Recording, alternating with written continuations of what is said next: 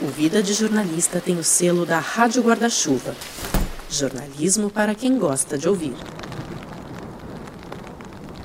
Oi, amigos, oi, amigas. Eu sou o Rodrigo Alves e essa é a segunda temporada do Vida de Jornalista, um podcast para gente conversar sobre jornalismo com quem faz jornalismo. Tava com saudade de falar esse slogan e eu tô falando porque esse é o segundo episódio da temporada, mas é o primeiro no formato tradicional, aquele papo, aquela conversa com alguém da profissão, aquela resenha que a gente adora.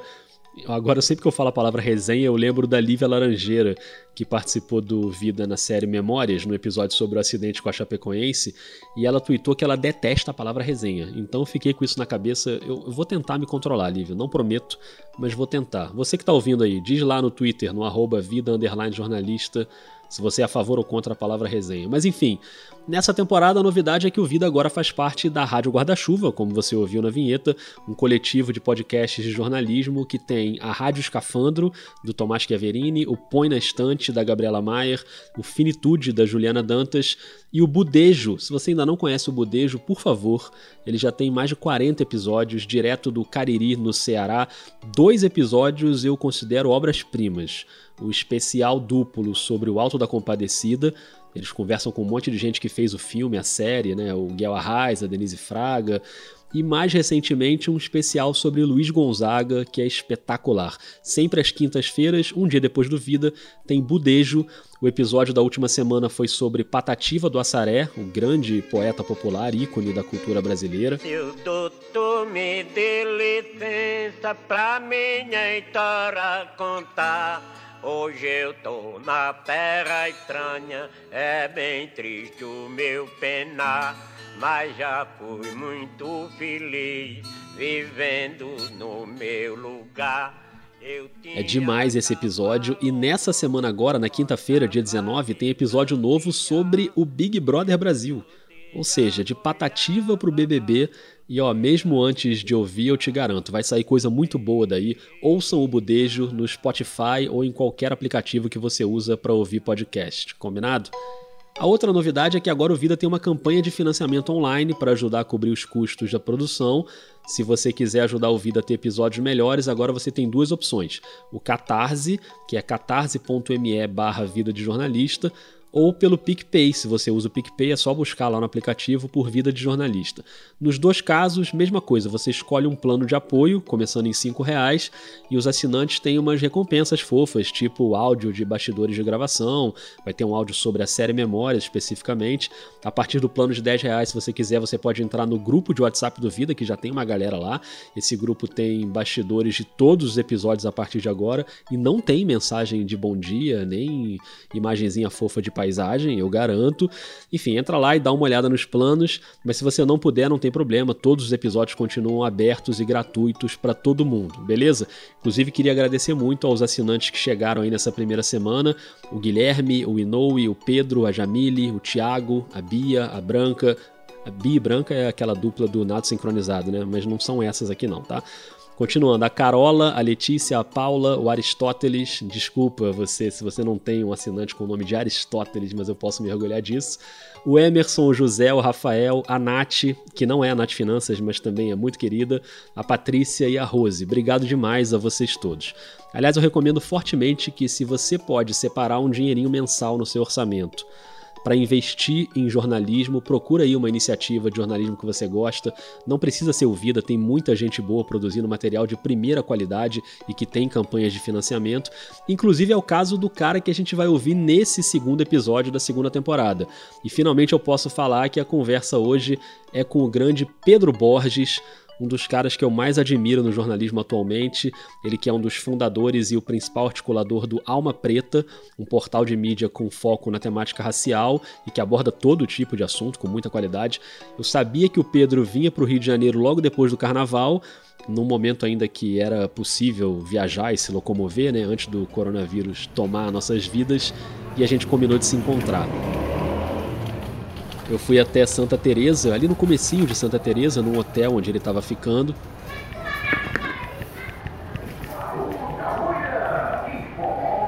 Cheguei um pouquinho antes, fiquei esperando ali enquanto ele terminava uma ligação lá no quarto, dei um tempinho ali na recepção, uma entrada bem pequenininha com um senhorzinho ali atrás do balcão. Tudo bom? Eu vim encontrar o Pedro que está hospedado aqui, mas ele mandou mensagem que está chegando aí. E quando acabou a ligação, o Pedro desceu para me encontrar. E aí? E aí, como é que você tá? Bom, Beleza? Tranquilo? Maravilha. Cara, você quer fazer onde? Você precisa de um lugar silencioso, né? É, o ideal é isso. Tá. Eu acho, eu acho que a gente consegue fazer. Cara, dá pra fazer no quarto. Pode ser. Pode ser? Beleza. Vamos lá. A gente subiu a escadinha até o quarto e ali era um lugar bem tranquilo pra gente gravar.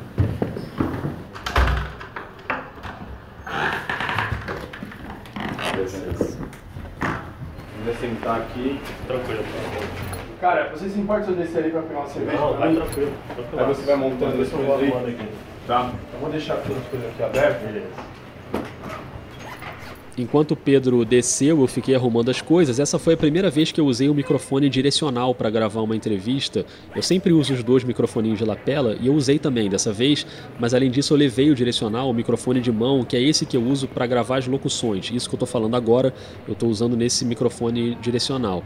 Ele pega menos som ambiente e foi melhor porque a gente pôde deixar a janela aberta para não ficar muito calor e ainda pegou um pouquinho do som do centro do Rio de Janeiro ali fora. Antes de começar, a gente ainda falou um pouquinho sobre NBA, porque ninguém é de ferro e o Pedro também curte um Uma basquetinho. temporada super boa, mas aí ele caiu pro Brooklyn cai Nets, pro, porque o Paul Pierce meteu uma bola. Tá. Era um time muito inexperiente. Ah. Aí pegou um time muito pior, só que tinha o Paul Pierce. Ah, Mas não era pra falar de basquete que a gente tava ali. enfim, é isso. Podemos ir? Podemos. Aqui já tá indo também, então beleza.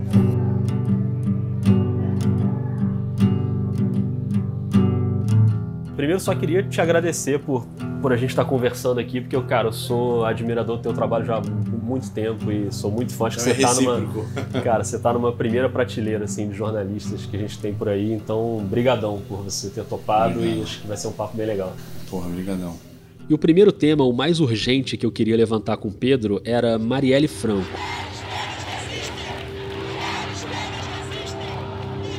A gente teve agora dois anos do assassinato da Marielle e do motorista Anderson Gomes. O Brasil está em choque com a notícia de uma barbárie e exige uma resposta. Quem executou a vereadora Marielle Franco e o motorista Anderson Gomes no Rio de Janeiro? Os crimes Os mobilizaram... acusados de matar Marielle e Anderson devem ser ouvidos amanhã pela divisão de homicídios. Eles vão ficar num presídio um crime que ainda está sem respostas, sem saber quem mandou matar e por quê. E a gente gravou a nossa conversa numa sexta-feira e na noite anterior, na quinta, o Pedro tinha ido encontrar a família da Marielle na casa deles em Bom Sucesso para fazer uma entrevista para Alma Preta marcando essa data dos dois anos. Esse material já está no ar no Alma Preta, você pode procurar. Ele falou com a Marinette e o Antônio, né, a mãe e o pai da Marielle, a Aniele, a irmã, e a Luiara, a filha. Ainda tem uma carta do seu Antônio para a filha e para os movimentos sociais que ele escreveu especialmente para o portal. É um material bem rico, muito bem produzido, muito bem escrito e muito forte acima de tudo. Então eu queria saber como tinha sido esse encontro do Pedro com a família na noite anterior. Eu fiz a, eu tive a oportunidade de fazer ano passado, quando estava, quando estava perto de completar um ano do assassinato da Marielle, a gente fez, eu vim para cá para o Rio de Janeiro para fazer uma entrevista com a família. Aham. Isso a partir de um, de um diálogo, já de uma construção de confiança que havia sido construída com a Aniele Franco, que é irmã da Marielle, né? Eu hoje, o que eu tenho me tornado e o que eu tenho conseguido e o que eu tenho alcançado, eu não devo a partido nenhum, eu não devo a ninguém que hoje use o nome da Mari erradamente ou oportunamente, mas eu devo às mulheres negras. O contato com a Aniele foi inclusive muito curioso, muito engraçado de contar. Porque a Aniele entrou em contato com a gente pelo nosso Instagram. Ela mandou mensagem pro Instagram da Alma Preta falando que queria falar com a gente. Legal. É, porque naquele momento já havia, já, já havia uma sensação por parte dela, da mãe, do pai, da filha, de que eles haviam sido completamente renegados nessa, nesse contar da história. Então, quando se fala na Ana Marielle, a primeiras, as primeiras pessoas se pensam é, no partido, no, no PSOL, e se pensa também bastante na ex-companheira, mas que, que todos, e os dois são bastante relevantes para se contar essa história. Mas é obviamente que também tem que se, no mínimo, considerar a relevância Lógico. dessas pessoas que criaram ela, que, que, que acompanharam ela ao longo de toda a vida dela. Então, então a Aniela entrou em contato com a gente e aí a partir daí ela queria dar uma entrevista pra gente, ela queria escrever um texto pra gente. E aí ela publicou um texto no Alma Preta primeiro e aí a gente foi conversando de fazer uma parceria e tudo mais e pensamos nessa entrevista. Então a, a entrevista no ano passado ela foi muito diferente desse ano. Ano passado a família tava assim, a sensação era de que a Marielle tinha sido assassinada uma semana, na semana anterior muito luto ainda no, naquele sentimento da, da família. Então, o seu Antônio, que é o pai, ele é, ele é muito brincalhão. Mas mesmo assim, estava bastante. Você sentia muito doído. É, a Luiara, a Luiara, que é a filha da Marielle, ela. Primeira entrevista ela não falou, ela não falou, ela falou assim, sei lá, se ela falou dois minutos, foi muito. Uma entrevista que foi lá, sei lá, mais de uma hora. Ela falou muito pouco existia um sentimento também de revolta muito grande. E agora eu cheguei antes também na casa, na casa da família, antes da entrevista, e a gente já também criou um vínculo, então várias vezes ao, ao longo do ano a gente se encontrou. Então posso dizer que até tem uma relação de amizade com a Aniele hoje.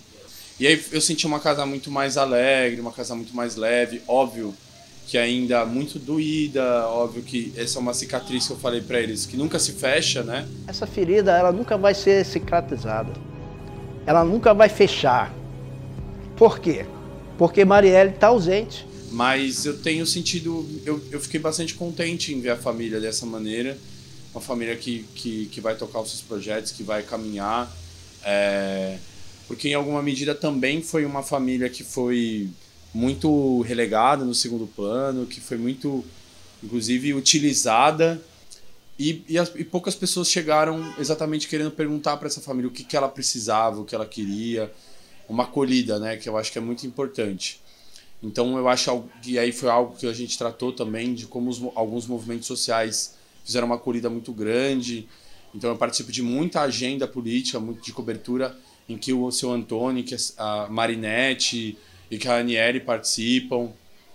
E eles são referendados com muito respeito, com muito carinho.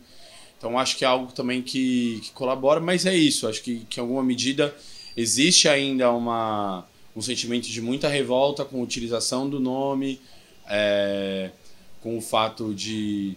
Muita gente tem inclusive ganhado muita grana em cima do nome da Marielle e, e ninguém nunca pensou em compartilhar alguma coisa com a família, sabe? Então tem esse tem esse, esse sentimento ainda muito forte é, e um sentimento de muita revolta com o que aconteceu e de uma expectativa de que se descubra quem foi que mandou matar a Marielle, né?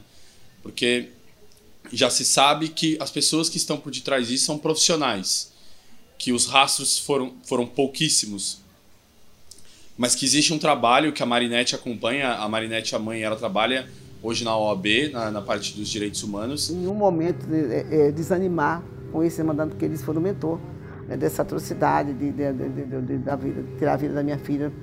E até que a gente não saiba, vamos continuar pedindo justiça, perguntando quem e por que mandaram matar a Marielle Franco. Ela acompanha um pouco ali com o Ministério Público que está sendo feito e ela diz que o trabalho tem sido feito com muita, muita dedicação por parte dessas pessoas. Então, acho que foi esse um pouco o tom. Posso te pedir uma coisa pra gente trocar de lugar, pra eu ficar aí e você aqui? Pode. Só porque eu tô achando você muito perto da janela, ah, tô com medo ser. de ficar... De pegar um de, som da rua ali. É, de abafar a tua voz um pouco. Tá bom, sem problema. Então só pra... Passa um de cada vez aqui. Valeu.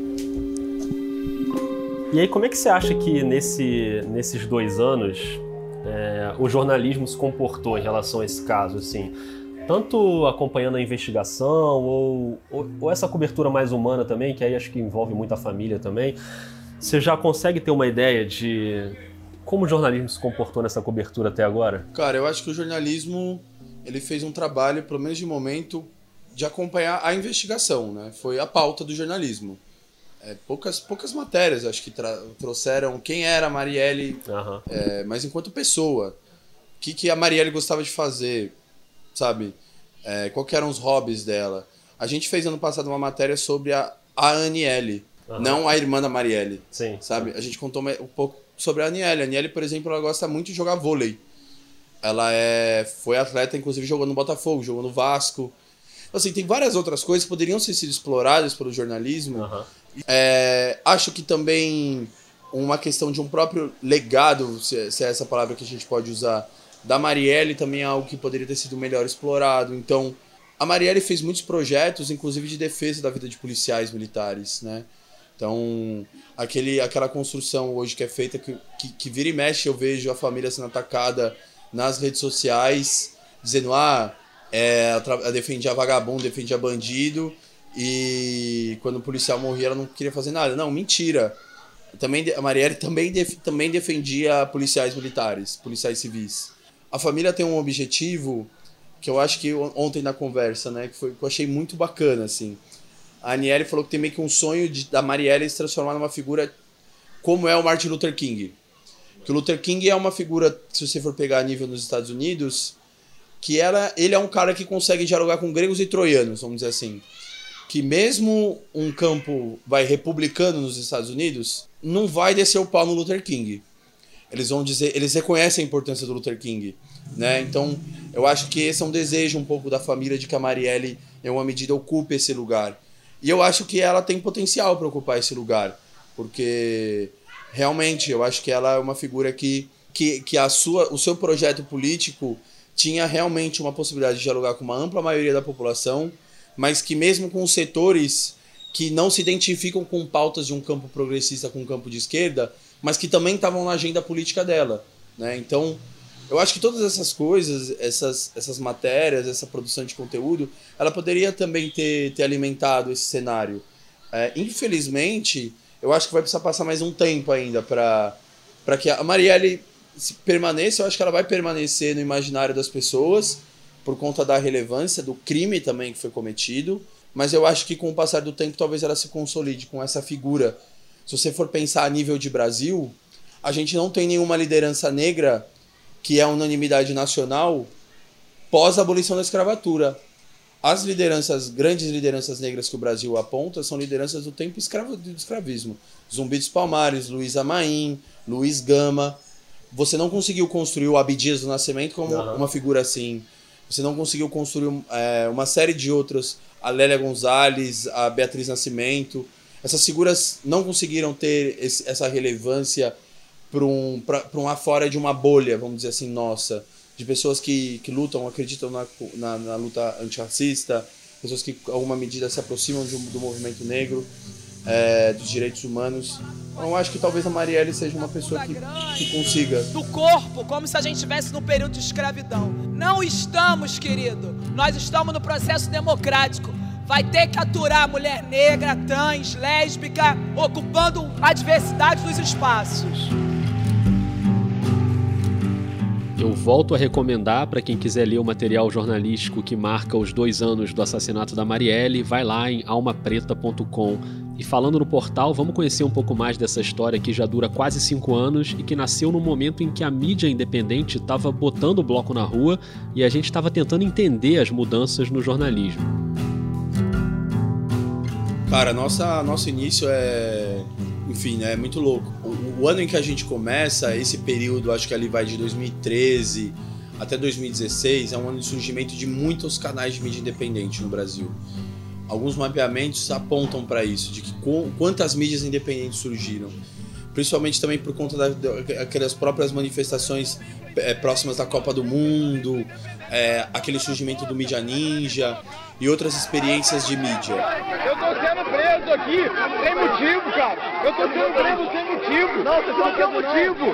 Mas pode me revistar aqui, eu não tô fazendo nada, cara. Eu sou um veículo independente, mano. Eu sou um veículo independente. Os caras estão usando a força pra me colocar. Os caras estão me colocando a força na porra desse camburão aqui, sacou? Eu tô me colocando a força aqui. Mas é muito louco ver de, de que lugar cada um partiu e que lugar cada um chegou. É, a gente partiu, a gente começou nossa experiência com uma mão na frente e outra atrás. Bem assim mesmo. A gente tinha um site muito simples, a gente fazia as coisas no fundo de uma casa, é, sei lá, quase sem luz direito. E, cara, sem, sem dinheiro nenhum. E, assim, é, e sem dinheiro pro projeto e todo mundo muito, muito duro, muito pobre. Então, assim, os passos foram muito devagares para que a gente também conseguisse chegar nesse lugar que a gente está hoje. de uma certa relevância dentro desse cenário de mídias independentes do país. Mas eu, mas mesmo assim, cada, mesmo, cada um desses passos eles foram dados também com muita firmeza. Então a gente começou com, com essa equipe, é, o Solon Neto, o Vinícius Martins e o Vinícius de Araújo. Nós quatro que começamos. Um grupo de estudantes da Unesp em Bauru. No final de 2014 a gente havia trabalhado se articulado na construção de um coletivo negro dentro da universidade, porque era um momento de discussão sobre a adoção de política de cotas nas universidades estaduais paulistas, mas todo esse cenário de engajamento e de luta pela política de cotas também nos movimentou também enquanto jornalistas. Uhum. Então a, a gente participava das reuniões do coletivo e ali existia um grupo de comunicadores. Então eu decidi provocar esses meus colegas, o Solon e o Vinícius Martins, que são os jornalistas, para a gente produzir um é, produzir um canal de comunicação em conjunto. E aí eles falaram assim: ô, oh, tem um moleque que mora com a gente que é designer. E ele ouviu a conversa e ele gostou. Será que ele tem como ele participar? Tem, não, vambora, vambora. E aí se encontramos e fomos fazendo as coisas. E é um outro Vinícius. É um outro Vinícius, são dois que a gente tem no, no time. Mas a gente também teve uma participação muito importante do professor Juarez Xavier, que foi um professor de jornalismo da Unesp, do campus de Bauru. Um professor que eu gosto de frisar muito o nome dele, porque ele passa por maus bocados dentro daquele campus. É, você talvez deva se recordar que no 20 de novembro do ano passado, um professor recebeu uma facada em Bauru. Sim, sim. É o professor Juarez, ele foi esfaqueado durante o 20 de novembro, chamado de macaco esfaqueado no Dia da Consciência Negra. Apontava alguma coisa para mim. Eu, eu, até achei que fosse um controle de portão automático, coisa do tipo. Ele passou, continuou fazendo. Eu virei, olhei para ele, ele continuou fazendo. Ele atravessou a rua, continuou fazendo. Até que ele me chama de macaco. Eu só fui ver a gravidade dessas tocadas quando eu vi a camiseta. Né? Eu sou jornalista, eu sou, sou mestre, eu sou doutor, eu sou da universidade pública. É, e as pessoas não respeitam a, despeito do que eu sou. É, é, as pessoas veem na frente um negro. Passa por outros casos, eu lembro quando eu mesmo estava no campus, estudando ainda enquanto estudante com uma preta já existente, é, a gente teve que lidar com várias pichações racistas no banheiro da universidade. Algumas delas eram direcionadas ao Juarez. Então, assim, com, esse, com essa nossa base de apoio, a gente foi se construindo, se desenvolvendo em Bauru. É, logo na sequência, eu venho, eu volto para São Paulo, né, que eu sou de São Paulo. Eu volto para São Paulo a gente tem encontro com uma outra pessoa que foi muito importante para a Preta, que foi a Yaci Correia, que nos ajudou, que eu acho que foi uma primeira pessoa que conseguiu nos, realmente nos ajudar a caminhar num processo mais de profissionalizar o nosso, nosso projeto e tudo mais.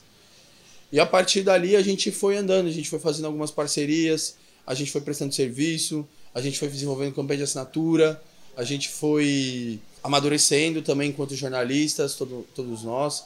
A, a maior, a disparada, a maior parte da minha curta carreira enquanto jornalista é uma preta. Então aprendi tudo ali fazendo, é, fazendo entrevista de, de cobrindo manifestação, indo para Brasília para cobrir votação, é, indo para agenda em outros estados, indo em quebradas na minha, na minha indo, indo na Brasilândia, então, na zona norte de São Paulo, indo em outras periferias de São Paulo, indo em outras periferias do, de outros estados para fazer entrevista, para fazer cobertura. Então foi, foi esse o cenário que formou uma preta e que me formou também é, jornalista. E hoje vocês têm oito pessoas fixas na equipe? É, hoje a gente tem oito pessoas fixas. Dessas, é, se eu não me engano, seis trabalham só para o Alma Preta. E o nosso objetivo é que elas se dediquem, possam se dedicar cada vez mais, com mais qualidade. Sabe como é que é a vida de jornalista? Às vezes a pessoa tem que trabalhar num lugar, às vezes a pessoa tem que fazer um freela porque a redação não paga a conta. Então a gente sabe disso e a gente quer chegar nessa nossa redação, nesse nosso time, para que esse nosso time tenha uma vida. Ninguém vai ter uma vida de milionário, numa claro. de rico. É. Mas a gente, a pessoa quer ter morar num morar legal, tá ligado? Quer ter uma casa bacana, a pessoa quer ter um quer, quer não quer passar um perrengue, a pessoa quer, sei lá, um momento da vida dela ela poder viajar, tá ligado? Quer ter um momento de férias, quer ter um momento de descanso. E às vezes as pessoas acham que é até feio isso, sabe? Uhum. Ah, não, acho que até é bonito sofrer, sabe? É, é. Só que, cara, a gente já sofreu demais na vida, muito duro, todo mundo. Então já sofremos demais e a gente quer, não quer ter uma vida de bacana nem nada. Mas quer ter uma vida de boa, de poder sair no final de semana tomar sua cerveja despreocupada. Outra coisa interessante do Alma Preta é a divisão das editorias do site, que são bem diferentes do que a gente vê por aí. Então, assim, política, economia, saúde, esporte, cultura, tudo isso está conectado na mesma editoria, que se chama Realidade. Não é um negócio aleatório, não, isso tem uma explicação. Ah, isso aí foi legal, assim, porque foi uma coisa que eu acho que quem mais trouxe isso foi o Vinícius Martins, que é o jornalista, e o Solon. As próprias editorias que são colocadas pela, pela grande mídia, elas em alguma medida formam o modo de pensar das pessoas. Então, é muito difícil você convencer que alguém que esporte é política. É muito difícil. As pessoas acham que o esporte está completamente afastado da política. Então a gente percebe que para o nosso leitor é muito tranquilo a gente fazer uma matéria sobre esporte, por exemplo. Muito tranquilo. Tem também uma editoria chamada Mama África, que é totalmente dedicada à cobertura dos assuntos do continente africano. Exatamente por entender da do como o continente africano ele não é abordado, né? As pessoas não cobrem o continente africano. É, a gente, as nossas notícias sobre o continente africano repercutem muito bem para a gente, nossos leitores têm interesse em conhecer sobre o que acontece no continente africano. Including uh, Mr. Nelson Mandela, who was the leader um, and an influencer in the ANC African National Congress. And, uh, em especial coisas positivas sobre o continente africano, né? Porque o continente africano é notícia para a grande imprensa quando acontece algum furacão, quando acontece algum desastre, ou vira nota quando morrem mais de 200 pessoas, né? Se morrem só 50, nem nota é, porque vida de 50 africanos não vale nem duas de um americano ou de um francês. É, a gente tem a outra editoria que é da Ponte para cá, que aí a gente trabalha bastante com, com questões de, de periferias, mas aí periferias, positividade. Da Ponte para cá normalmente é uma agenda cultural, uma agenda política, é, são pessoas interessantes que a gente quer entrevistar, referências e tudo mais. Samba não ocupava o espaço que ocupava o rock and roll, que ocupava o sertanejo, as músicas internacionais. O samba passou a ocupar esse espaço na prateleira e ser visto a partir da minha geração. A gente pleiteava. É, e o Quilombo é a nossa editoria de opinião. Então, entender o Quilombo como um espaço democrático onde as pessoas poderiam se, se posicionar, poderiam colocar sua opinião. Agora, em qualquer editoria, em qualquer matéria, parece muito claro que vocês têm uma preocupação natural até de, de falar sobre o impacto daquilo ali na na comunidade periférica, na população negra. Então, assim, seja a questão de segurança pública do pacote anticrime do Moro, ou a reforma da Previdência, ou qualquer outro assunto político. Essa reforma da Previdência, além de aumentar a idade da aposentadoria para as mulheres, tendo um impacto específico para as mulheres, vai atingir de maneira muito perversa as mulheres negras, as mulheres indígenas, quilombolas, rurais, as mulheres com deficiência. Então, para a população negra. Vocês estão sempre direcionando para como aquilo ali vai impactar é, a população negra e, e, comunidades periféricas, né? Isso parece bem claro, né? A gente tem sim esse olhar que você está colocando, né? Mas eu acho que é bem importante a gente trazer exatamente essa questão da população. Quem que é essa população que a gente. Quem que é essa população que vai ser impactada? Por exemplo, com alguma mudança. Quando a gente vai pensar Trouxe dois exemplos: reforma da Previdência, pacote muro. É uma proposta que, sim, eu acho que tem a capacidade de aumentar a letalidade policial, tanto contra civis como para os agentes que vão ficar expostos a uma violência maior. Mas eu acho que é uma mensagem. Mas a gente vai pensar nessa questão do desmonte das universidades públicas do Brasil. Quem é que utiliza a universidade pública no país? As universidades públicas elas são o último serviço público de qualidade que uma elite uma, e uma classe média branca se utilizam. A classe média branca não se utiliza de transporte público, ela não se utiliza de saúde básica, ela não se utiliza de educação. Só a universidade pública é um espaço.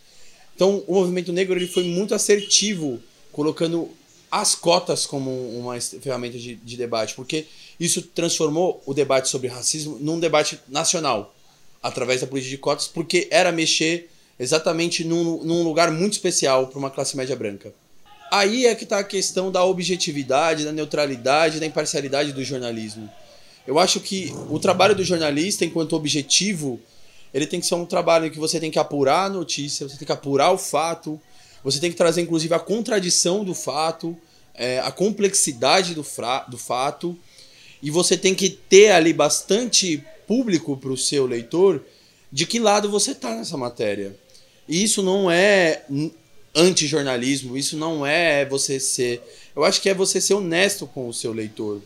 E aí eu acho que a grande imprensa, em uma medida, ela se, ela se utiliza como escudo dessa, dessa suposta neutralidade para defender, porque ela não tem nenhuma dúvida de qual é o lado dela.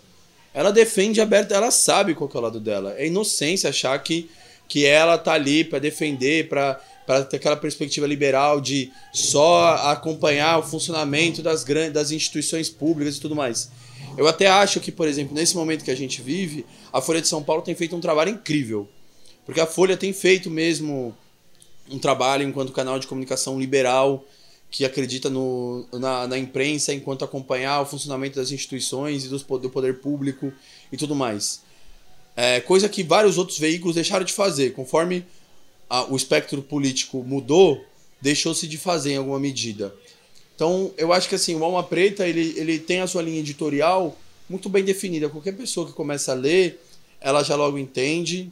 O nosso nome já entrega isso, as cores que a gente coloca entrega isso. E aí a gente é bastante honesto com as pessoas, mas não é por conta disso que a gente faz um jornalismo que a gente também só quer dialogar com a população negra. A gente quer dialogar com todo mundo, entendendo que a questão racial e o debate sobre racismo é um debate de todo mundo no país.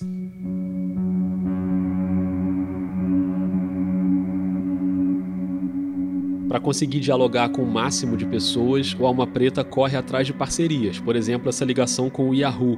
É uma produção de conteúdo muito grande, é muita matéria. Se você digitar no Google Alma Preta Yahoo, você cai direto na página que reúne esse material. É uma parceria bem importante. Cara, ela é muito importante também por esse motivo que você colocou, então a gente consegue dialogar com outros públicos. Cara, isso é muito bom. Primeiro porque também a gente consegue ver o como vamos dizer assim, esse público geral, esse grande público, recebe o debate racial. Uhum. Você vê que realmente a gente tem muito trabalho para ser feito. Porque normalmente, cara, eu sou descrito lá nos comentários do Yahoo como jornalista do crime organizado, jornalista, cara, tá envolvido com crime, com bandido. Cara, quando, eu, quando a gente escreve uma, as matérias, assim, quando a gente escreve matérias sobre mulheres negras trans, cara, assim, eu hoje tenho pedido pro Yahoo fechar os comentários. Porque vem, assim, um, uma nojeira que é uma coisa que é absurda. Então, mas assim, é, é, um, é, um, é dar um panorama também de como tá o debate a nível. Como é que é o cotidiano, como é que o senso comum tá debatendo isso. Esse é um ponto. Tem uma questão de uma dinâmica bastante importante também, que é uma dinâmica de parceria, que é uma dinâmica também que, que nos remunera para que ela seja feita de troca também de inteligência. Então o Yahoo também colabora com a gente, troca com a gente algumas coisas. A gente também troca com eles outras. Para falar da moda como ferramenta de transformação da autoestima do povo preto, a gente precisa também lembrar das referências da população preta periférica. Como é que você percebeu na sua vida, assim, na sua vida pessoal, como a moda era importante para a constituição de uma identidade negra positiva? Ah, essa é a definição, assim, um resumo da minha história. A gente brinca que o Ateliê Xungani sempre existe. Às vezes nem é uma matéria da parceria, mas às vezes eles precisam de uma fonte, eles, eu passo para eles uma fonte, uma fonte que é bem especializada na parada.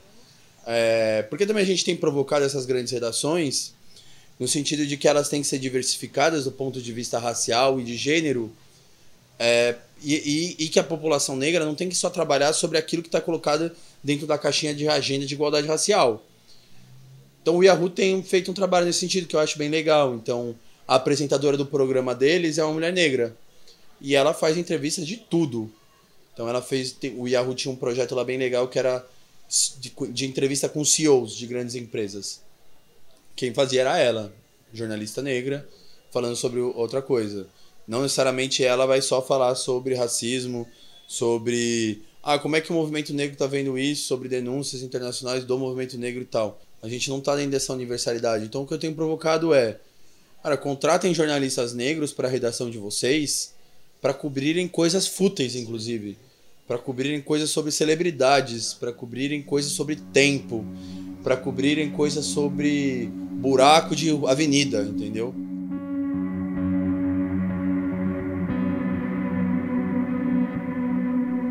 Sobre esse tema da diversidade nas redações, em outubro do ano passado, eu tive no Festival 3i, que eu até citei aqui no episódio anterior. É um festival de jornalismo e inovação com várias mesas, e a última mesa da programação era sobre diversidade e tinha o Pedro Borges. O legal é que a plateia do festival tinha vários jornalistas de favelas do Rio de Janeiro. Muitos deles eu já conhecia do Twitter, de trocar ideia, mas nunca tinha encontrado pessoalmente. A Daiane Mendes, que organizou esse grupo até para ir para lá, levantou uma grana para o transporte, conseguiu juntar essa galera. Tava lá a Gabi Coelho, que trabalha em Belo Horizonte. Um tempinho depois eu até tive com a Gabi em BH também. A Tamira Tâmara, enfim, um monte de gente, um monte de produtores de conteúdo.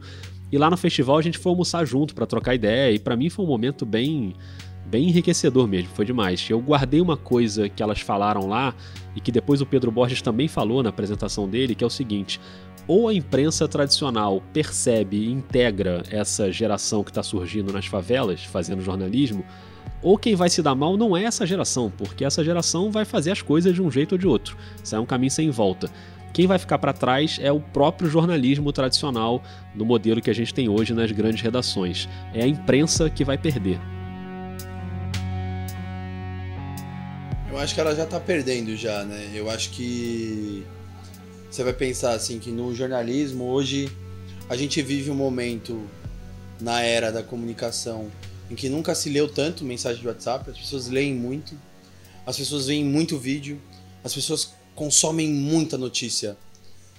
E os grandes ricos de comunicação estão com um problema para fechar as contas, demitindo gente. É óbvio que não é só isso, tem outros fatores. Tem uma própria questão de modelo de negócio também, né? Jornalismo aí também se estruturando, se reestruturando. Não é mais aquele jornalismo industrial que dependia da publicidade. Publicidade banca e é isso. Hoje o jornalismo tem as grandes, empre... as grandes empresas de comunicação, elas têm tentado construir outros, outras perspectivas de captação de recursos. Agora, são super estruturas que não são fáceis de serem movimentadas. Você mexer uma, uma, uma, um globo que é gigantesco e você a, a adaptar esse modelo de negócio é complicado. O Alma Preta é simples. O Alma Preta é uma equipe pequena, a gente é ágil, a gente é rápido para conseguir mudar, a gente se adapta fácil. Então, assim, para a gente é mais fácil fazer uma leitura desse momento. E esse momento também, obviamente, perpassa por isso, essa questão da representatividade. O negro, normalmente, ele é representado na, na comunicação, ele tá, ele tá naquele lema do Racionais, entre o sucesso e a lama. Uhum. Então, ou ele é o jogador de futebol que estourou no norte, o foda é o cara que joga muito, ou ele é o criminoso. A mulher negra, ou ela é a grande atriz, ou ela é a empregada doméstica, ou a mulher que roubou na roubou o mercado e tudo mais, enfim. O negro não é o sujeito médio. Ele não é a pessoa que comenta o trânsito, ele não é a pessoa que fala sobre é, coronavírus, essas coisas não é o sujeito negro que fala. Por isso que você cita tanto a Flávia Oliveira, por exemplo, que é um exemplo ela. raro e, e, muito importante. E ela é um exemplo raro, muito importante, e é alguém que faz exatamente isso. Ah. Então, eu vejo o Globo News, a discussão lá que tem na Globo News, quero ouvir a Flávia Oliveira falar. Né? O domingo que passou e as manifestações, é, a Maria usou o termo pecado mortal, é, em Copacabana, que é o bairro do Rio de Janeiro, que tem a maior concentração de idosos. A Flávia tem um comentário? É, é uma situação realmente muito grave, como a Ana está é, destacando. Eu queria lembrar que hoje a Bolsa está trabalhando na faixa de 69 mil pontos. E na virada do ano. E aí ela fala de tudo ali, porque ela é capacitada para falar de tudo. Porque a Daiane Mendes, porque a Gabriela Coelho são capacitadas para falar de tudo. Ah. Porque tem-se uma, uma, uma, geração para falar de tudo. E, e, e, isso enriquece o jornalismo. Porque é esse grupo, ele vem com outras pautas, ele vem com outros olhares, ele vem com novas formas, com outras, com outras possibilidades de conteúdo que essa grande imprensa não conhece. A Flávia Oliveira, inclusive, falando nela, ela quando foi falar sobre política de cotas nas universidades, ela foi, acho, ela foi entrevistada pelo Gilberto Gil. Uhum. O Gilberto Gil perguntou para ela o que ela achava sobre política de cotas. E ela deu uma resposta numa perspectiva contrária. Normalmente se pensa nas cotas como uma oportunidade que é dada para a juventude negra. Mas ela, ela colocou de que ela entende as cotas como uma oportunidade que a comunidade negra está dando para esses espaços de compartilhar os nossos conhecimentos porque os nossos conhecimentos são conhecimentos que muitas vezes não estão registrados em artigos, em reportagens do cotidiano e tudo mais. e que são essas pessoas que têm desenvolvido e têm a habilidade de fazer, que têm o olhar para fazer, que têm o diálogo e o contato e a confiança para fazer. É... Então eu acho que é um pouco disso, assim. Eu acho que o jornalismo perde muito. A gente tem como possibilidade de apresentar novas pautas, novos olhares e principalmente isso tem se mostrado como muito eficiente também enquanto modelo de negócio. Então, os caras estão começando a mudar um pouquinho porque eles estão percebendo que eles estão perdendo dinheiro com é, fazendo isso. É. A gente, infelizmente, sabe que a mudança não é porque eles entendem que tem um compromisso. Uhum. Porque se fosse o compromisso pelo compromisso, a gente tava, continuava fora para sempre do negócio. Mas é, putz, se a gente não colocar essa negrada aqui para dentro, a gente vai começar a perder audiência. Então, vamos colocar esse pessoal aqui, porque a gente precisa de audiência, a gente precisa vender. E, porra, essa negrada compra, né? Nossa, eles consomem coisas. Mas os empresários brasileiros não veem isso. Ou seja, o racismo faz com que o cara perca dinheiro, inclusive. É. É, é, é, é a estupidez no limite. É que é óbvio que me dói um pouco falar isso, porque parece que a gente só vai mexer no negócio por conta da grana, uhum. né? As pessoas deveriam ter possibilidade de, de ter acesso a informações diferentes, de conhecer outros lugares, de outras perspectivas. Mas isso, infelizmente, a gente sabe também que não é, não é muito o que vai tocar nesse coração. Agora, se não tocar nesse coração, esses coletivos, esses grupos de mídia vão ganhar cada vez mais força, vão continuar fazendo o seu trabalho e vão ser cada vez mais relevantes no cenário nacional. Bom, mais didático que isso, impossível. E já passou da hora de todo mundo abrir a cabeça, porque o Pedro, por exemplo, o Alma Preta vai fazer 5 anos agora e ele já tá de olho lá no futuro. Abril de 2025, daqui a mais 5 anos, na tua cabeça, como é que vai ser a Alma Preta quando tiver o dobro da idade que tem hoje? Cara, a gente vai fazer essa entrevista depois, a gente vai bater isso. Cara, eu acho que a gente vai ter uma equipe de jornalismo investigativo. A gente vai ter um. A gente, vai, a gente já vai ter agora uma sede em São Paulo. A gente vai ter uma sede maior em São Paulo. Vocês hoje têm uma redação física? É, é redação virtual, por tá, enquanto. A gente vai ter agora, no mês de abril, Legal. Já completar cinco anos, a gente vai ter um espaço em São Paulo. Demais. Eu acho que daqui a cinco anos a gente vai ter sedes, espaços em outros estados. Então, talvez Rio de Janeiro, mas com certeza Salvador.